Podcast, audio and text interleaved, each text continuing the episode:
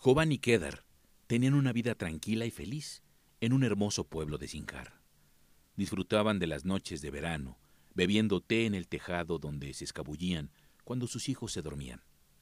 Pero sus vidas cambiaron para siempre aquel verano del 2014. Un día, a principios de agosto, dos autos con banderas negras llegaron a su aldea. Eran hombres del autodenominado Estado Islámico. Jovan y Keder pertenecían a una comunidad religiosa particularmente vulnerable, los yazadíes. La familia fue obligada, junto con otras 20, a viajar con el convoy de una aldea a otra en el valle de Sinjar. Se trataba de un ataque coordinado desde múltiples frentes desde las bases del Estado Islámico en Irak y Siria. Cuando el convoy finalmente se detuvo, muchos de los habitantes de la aldea ya habían huido al monte Sinjar. El líder le dijo a Kedar que fuera a las montañas y persuadiera a los aldeanos a regresar, prometiendo no lastimarlos. Uno de los que había huido era su hermano. Kedar intentó regresar con su familia, pero su hermano no lo dejó, alegando que sería prácticamente un suicidio. Los yazidíes que habían huido quedaron atrapados sin agua, sin suministros, cientos murieron por las temperaturas de más de 50 grados centígrados y los miles que se quedaron en tierras bajas fueron capturados. Los niños obligados a entrar en campos de entrenamiento, las niñas y mujeres destinadas a la esclavitud sexual, y los hombres ejecutados.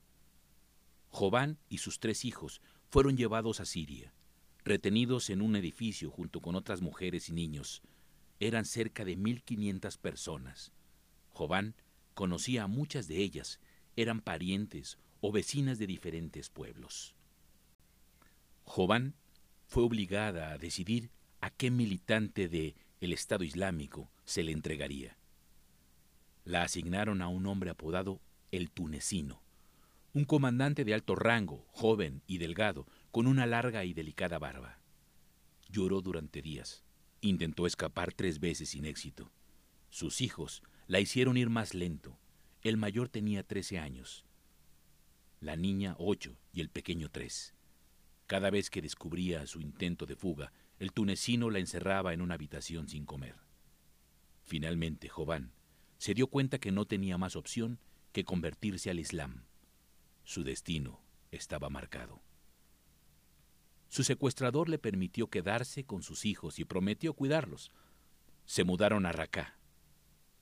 Cuando no estaba en batalla, el tunecino jugaba con los niños en un parque cercano. Como el Estado Islámico controlaba las franjas de Irak y Siria, el tunecino pasaba mucho tiempo combatiendo, por lo que decidió vender a Jobán a otro miembro del Estado Islámico, pero cuando descubrió que estaba embarazada, cambió de opinión. Dos meses después, el tunecino murió en batalla. Entonces nació Adam. Tenía el pelo rubio y los ojos verdes no como sus hermanos. Habían pasado 14 meses desde que Jobar había sido secuestrada y Keder, de vuelta en Irak, no sabía nada del paradero y buscaba sin cesar a su esposa y sus hijos. Cada vez que escuchaba que una mujer y sus hijos habían sido liberados, iba a la frontera a ver si era su familia. Finalmente, descubrió dónde estaban. Los buscó lo rastreó a través de una red de traficantes de personas que estaban comprando mujeres y niños yazidíes del Estado Islámico. Necesitaba seis mil dólares por cada niño. Logró reunirse con sus tres hijos, aunque no sabía nada de Adam. Por ello, Jobán permaneció en Raqqa otros dos años. No estaba segura si Keder la aceptaría. Durante meses, Keder se angustió tratando de decidir qué hacer. Se espera que los miembros de la fe yazidi, una de las religiones monoteístas más antiguas, con menos de un millón de fieles en todo el mundo, sigan estrictamente las reglas. Una de ellas estipula que quien abandona la fe no puede regresar. Pero el Consejo Supremo Espiritual Yazidi había relajado la regla para aceptar a las mujeres secuestradas y forzadas a la conversión por parte del Estado Islámico.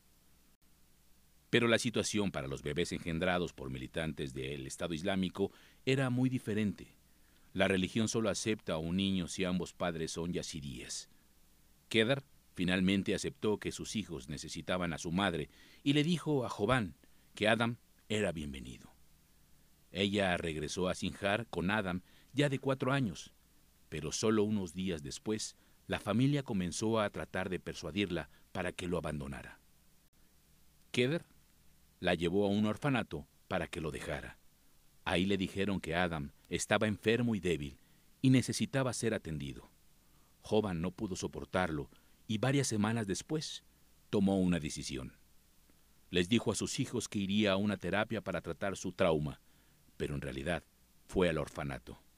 Sentía que había traicionado a su hijo. Los otros tres habían crecido, eran adolescentes y tenían a su padre, pero Adam no tenía nadie.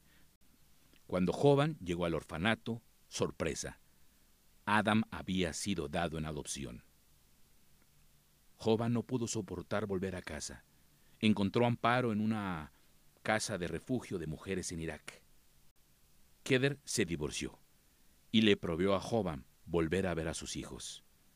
Ahora, el mayor comparte los sentimientos de su padre, diciendo que no puede aceptar a un niño del Estado Islámico como hermano.